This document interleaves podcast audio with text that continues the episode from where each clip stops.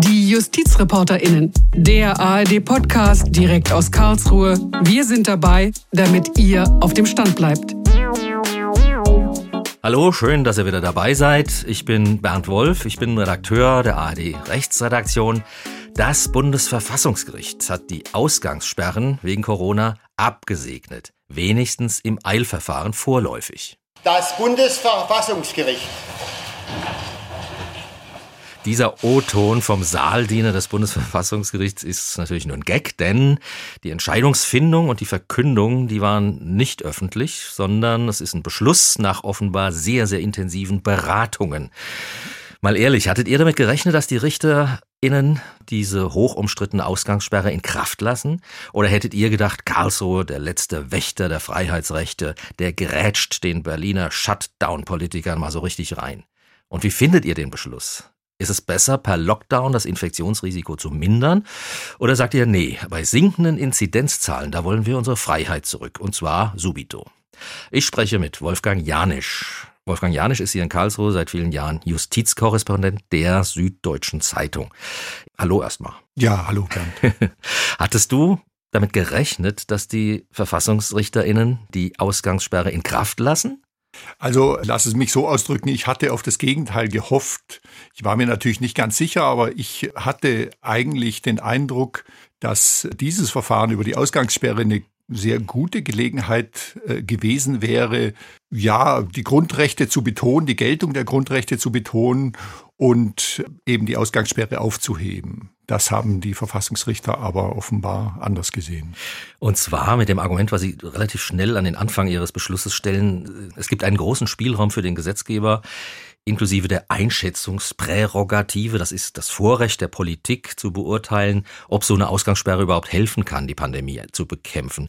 Und in diesen großen Spielraum, in diesen Primat der Politik können und dürfen wir als Verfassungsgericht nicht so ohne weiteres eingreifen. Überzeugt dich das?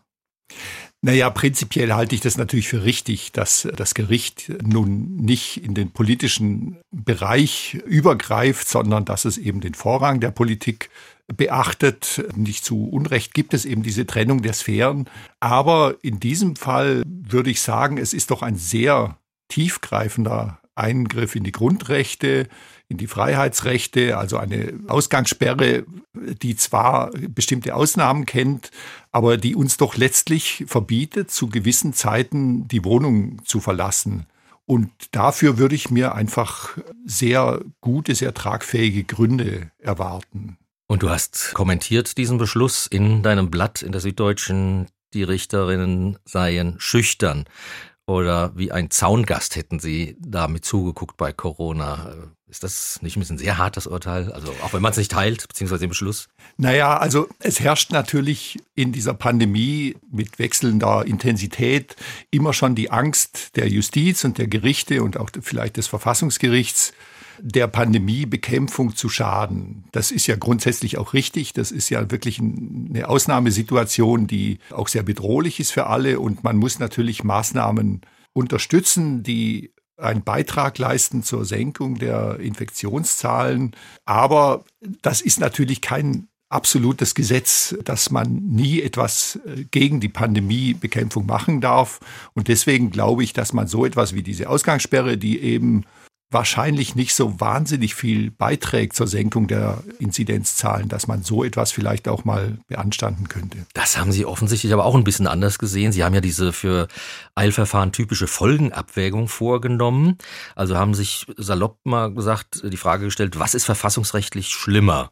Die Ausgangsbeschränkung jetzt canceln, aber wenn Sie dann in der Hauptsache nachher doch mit dem Grundgesetz vereinbar ist, dann haben wir virologisch ein Sodom und Gomorra gehabt mit vielleicht vielen Infektionen. Oder wir sperren das Land jetzt nachts ab, jedenfalls bei Inzidenz ab 100. Und so tief das auch in die Lebensverhältnisse eingreift, es muss sein, das klingt ein bisschen wie, ist alternativlos. Ja, so sollte es wahrscheinlich auch klingen. Aber diese Folgenabwägung ist natürlich ja, vielleicht manchmal auch so ein Schutzwall, hinter dem man sich manchmal versteckt. Also das Gericht sagt im Beschluss selber auch, dass auch die Erfolgsaussichten der Verfassungsbeschwerde auch in diesem Eilverfahren zumindest eine gewisse Rolle spielen. Das heißt, man musste sich die Sache schon auch insgesamt anschauen, also auch mit der Abwägung sozusagen zwischen Gesundheitsschutz auf der einen Seite und Freiheitsrechten auf der anderen Seite. Und da hätte ich, glaube ich, eine andere Abwägung getroffen, weil eben das Gericht ja selber auch im Beschluss sagt, der Verlust an Freiheit ist nicht nachholbar. Die Freiheit ist weg. Das sagen Sie ja sogar wörtlich, genau.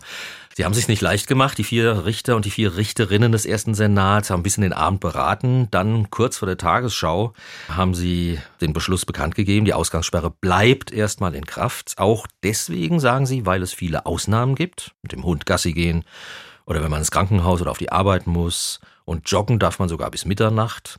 Und befristet ist das alles auch noch bis 30. Juni. Da könnte man ja sagen, jo, also geht doch. Oder ist das jetzt zu Flachs argumentiert?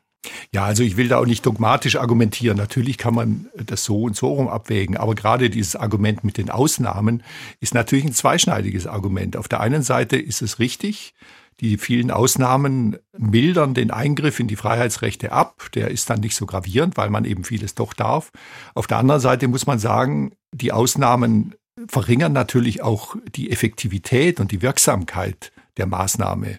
Also Beispiel, es ist ja in der Gesetzesbegründung und auch im, im Beschluss dann davon die Rede, diese Ausgangssperre soll eben nicht verhindern, dass die Leute spazieren gehen in erster Linie, sondern sie soll verhindern, dass die Leute von A nach B gehen und sich dann privat in Wohnungen treffen. Und durch diese Ausgangssperre ist das eben besser kontrollierbar.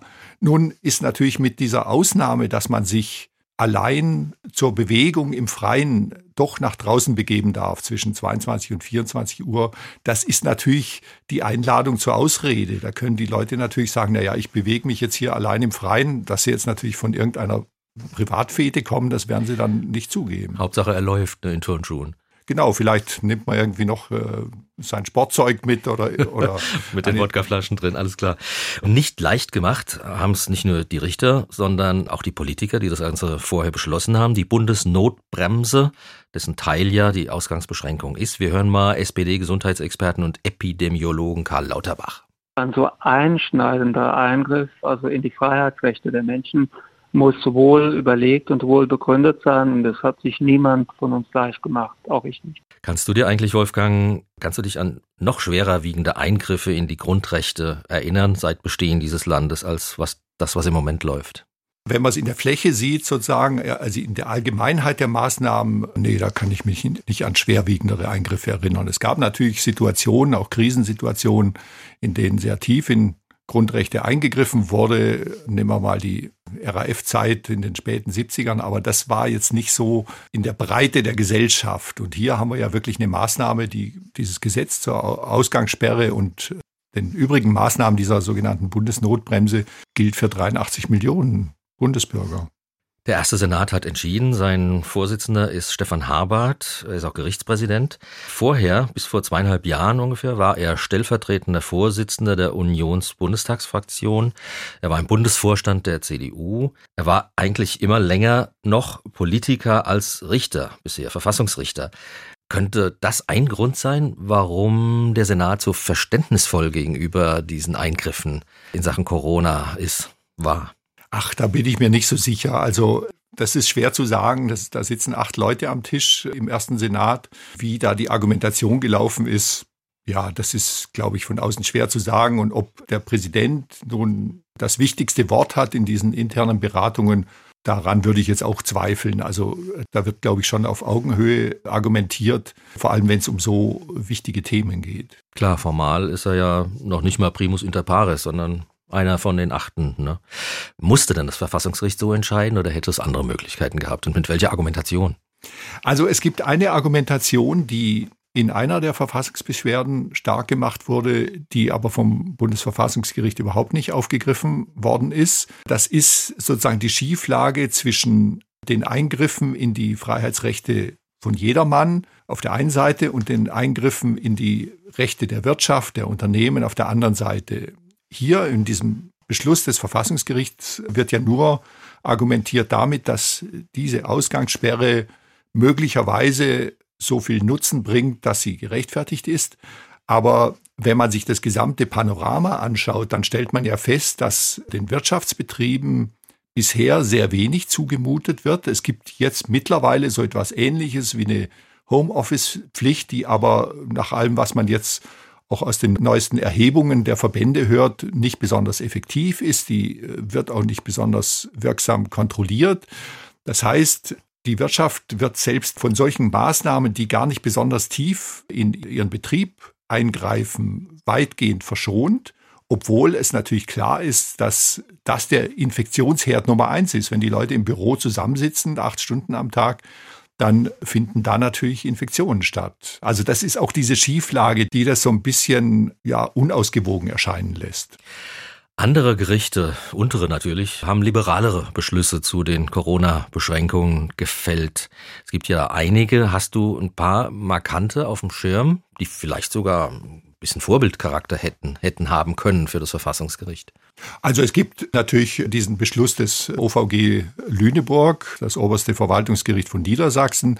Das hat ja die Ausgangssperre beanstandet, als unverhältnismäßig bezeichnet. Das illustriert natürlich, dass es auch eine andere juristische Argumentationslinie gibt, dass man auch zum anderen Ergebnis kommen kann. Es gibt natürlich auch andere Beschlüsse zu anderen Einschränkungen, die auch zeigen, dass es vielleicht wichtig sein kann, in einzelnen Punkten auch mal sozusagen gegen die Regierungslinie, gegen die Verordnungen und Gesetze zu entscheiden.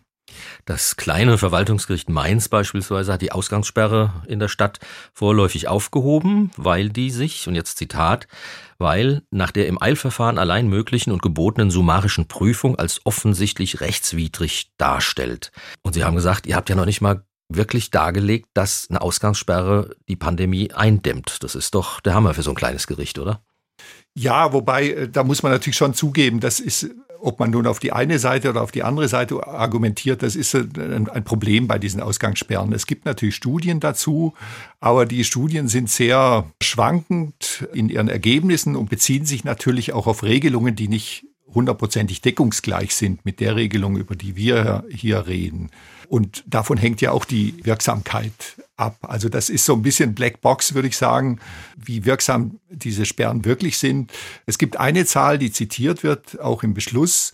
Danach beträgt die Mobilität in dieser Zeit zwischen 22 und 5 Uhr ohnehin nur sieben Prozent oder zwischen sieben und zehn Prozent. Das ist natürlich schon mal per se relativ wenig. Und wenn diese Mobilität durch die Ausgangssperre nochmal um ein paar Prozent gesenkt wird, dann kommt da natürlich unterm Strich nicht so wahnsinnig viel raus. Also das ist eigentlich der Punkt, wo man schon zu dem Ergebnis kommen kann, naja, so viel ist jetzt nicht damit gewonnen mit dieser Ausgangssperre.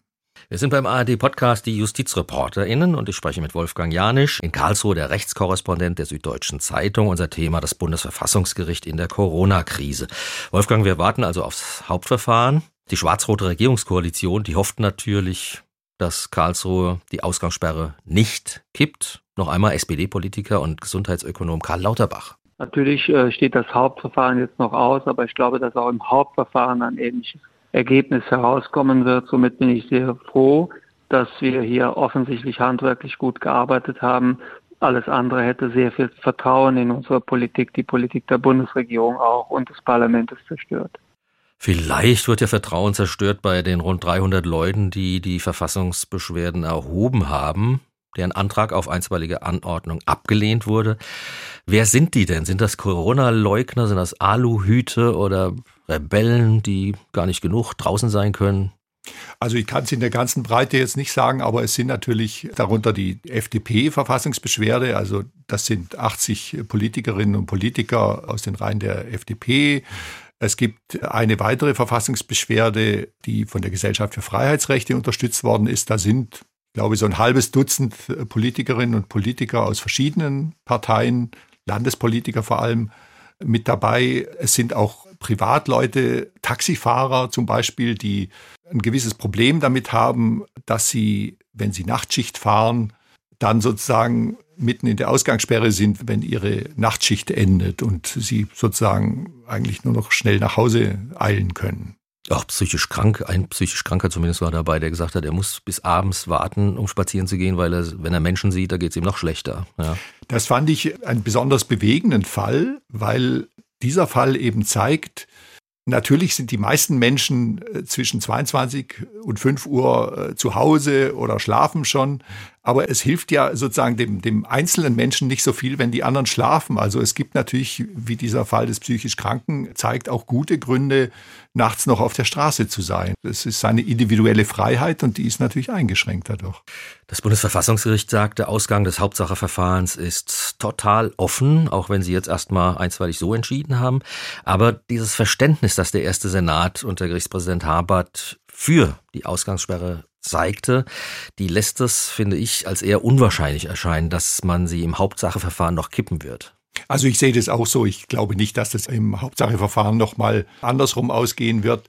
Ich meine, man muss natürlich insgesamt auch sagen, es spricht natürlich auch manches für einen Kurs, der durchaus auch Maßnahmen zur Pandemiebekämpfung unterstützt. Also ich bin ja jetzt gar nicht per se gegen jede Form der Ausgangssperre, sondern mein Punkt ist ja nur, es muss im Verhältnis zu anderen Maßnahmen stehen und es muss einigermaßen wirksam und effizient sein. Also äh, prinzipiell hätte man sich ja in dieser ganzen Pandemiebekämpfung auch einen ganz anderen Weg vorstellen können, wie er zum Beispiel von dieser Zero-Covid-Initiative unterstützt worden ist, nämlich eine kurze Phase eines harten Lockdowns, um die Zahlen schnell runterzukriegen und dann vielleicht mit etwas mehr Kontrolle eine Phase der Lockerungen oder der sukzessiven Lockerungen. Dagegen wäre, glaube ich, verfassungsrechtlich nichts einzuwenden. Es ist nur mit dieser Ausgangssperre so, dass man so ein bisschen das Gefühl hat, das ist die Fortsetzung eines doch eher halbherzigen Weges der Anti-Corona-Maßnahmen. Und deswegen wäre es eine Gelegenheit gewesen, da vielleicht mal ein Veto einzulegen. Wie lange wird denn das Gericht wohl brauchen für eine Entscheidung im Hauptsacheverfahren? Ah, das lässt sich ganz schwer sagen, aber ich, ich vermute mal, dass man da ein bisschen Tempo vorlegen wird. Natürlich wird die Entscheidung wahrscheinlich trotzdem zu spät kommen, weil dann die Sache irgendwie vorbei ist, aber ich glaube nicht, dass man da jetzt bis irgendwann im Jahr 2022 wartet. Irgendwann ist es ja wirklich auch egal, was Sie sagen, weil die Sache hat sich dann faktisch erledigt. Ne? So ist es. Hm. Soweit zur Ausgangssperre. Nicht entschieden, noch gar nicht, auch nicht vorläufig, hat das Bundesverfassungsgericht über zwei andere wichtige Regelungen in der Bundesnotbremse oder wie sie offiziell heißt, die Covid-19 Schutzmaßnahmen-Ausnahmenverordnung. Was da drin steht in der Ausnahmen V, das sagt in einer Antwort Hauptstadtkorrespondentin Eva Ellermann. Der wichtigste Punkt ist, dass mit dieser Verordnung Geimpfte und Genesene prinzipiell gleichgestellt werden mit Getesteten. Das heißt, wer eine vollständige Covid-19-Schutzimpfung hat, also zwei Impfungen bekommen hat, oder wer maximal ein halbes Jahr eine Corona-Infektion überstanden hat, der oder die braucht in bestimmten Situationen keinen tagesaktuellen negativen Test mehr. Zum Beispiel, um zum Friseur zu gehen oder in bestimmte Läden oder auch in den Zoo.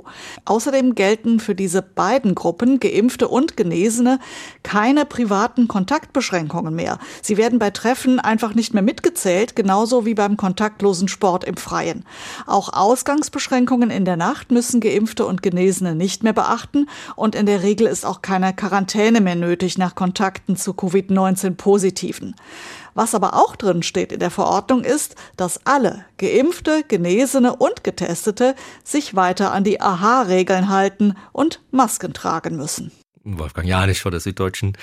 Du hast noch eine negative Testbescheinigung mitbringen müssen, bevor du ins Studio reingekommen bist. Das, ich wünsche dir, dass du bald geimpft wirst und dann brauchst du das eigentlich auch nicht mehr. Wolfgang Janisch von der SZ. Es geht A um Kontaktbeschränkungen und B um die Wiedergewährung von Freiheiten für Geimpfte und Genesene. Die BundesverfassungsrichterInnen sagen, dies sei eine besondere verfassungsrechtliche Herausforderung. Wieso das denn? Naja, also für Juristen und Verfassungsjuristen ist es natürlich eigentlich relativ klar, dass wenn jemand zweimal geimpft ist und deswegen auch nicht mehr infektiös ist oder nur noch sehr eingeschränkt infektiös ist, dann entfällt die Rechtfertigung für Beschränkungen, für Maßnahmen, die die persönliche Freiheit einschränken, weitgehend zumindest. Und deswegen ist natürlich die Rückkehr zur Normalität, sage ich mal, eigentlich verfassungsrechtlich vorgezeichnet. Und die, die sich dagegen wenden, weil es gibt da ja eine wirklich regelrechte Pro- und Contra-Diskussion in der öffentlichen Meinung. Was du sagst, ist schlüssig. Ich finde es ja auch so. Nur welches starke Argument hat die Gegenseite, die sich äh, gegen, das heißt ja dann auch immer fälschlicherweise Privilegien für Geimpfte aussprechen? Ich glaube, dass das eher auf so einer gesellschaftlichen Ebene sich abspielt und ich kann, oder auch vielleicht auch auf einer psychologischen, und das kann ich natürlich sehr gut nachvollziehen. Also alle hatten sozusagen in ihrem privaten Leben, in ihrem beruflichen Leben Einbußen hinzunehmen während dieser ganzen Pandemie und man war sozusagen irgendwie gemeinsam drin in dieser Situation und nun soll es beim Ausgang oder beim Ausstieg aus dieser Pandemie unterschiedliche Geschwindigkeiten geben. Also die einen sind geimpft und dürfen schon ihren Urlaub buchen und die anderen sind es noch nicht. Ja, das ist natürlich, das fühlt sich irgendwie ungerecht an. Das ist völlig klar. Raum für die Neiddebatte, ne? Ja, also ich will es auch gar nicht so sehr auf die Neiddebatte schieben, obwohl ich den Begriff auch schon selber gebraucht habe. Aber ich kann diesen Neid natürlich auch so ein bisschen nachvollziehen. Aber ich glaube, man muss sich einfach klar machen, dass der Normalzustand, den wir in einem freiheitlichen Staat haben, ist eben der, dass es für uns bestimmte Beschränkungen nicht gibt, bestimmte Freiheitsbeschränkungen. Und wenn die Rechtfertigung für Beschränkungen, wie sie jetzt existiert haben, wenn die wegfällt, dann, ja, wie will man argumentieren? Also es wird natürlich damit argumentiert, dass noch nicht alle die Chance hatten, sich impfen zu lassen.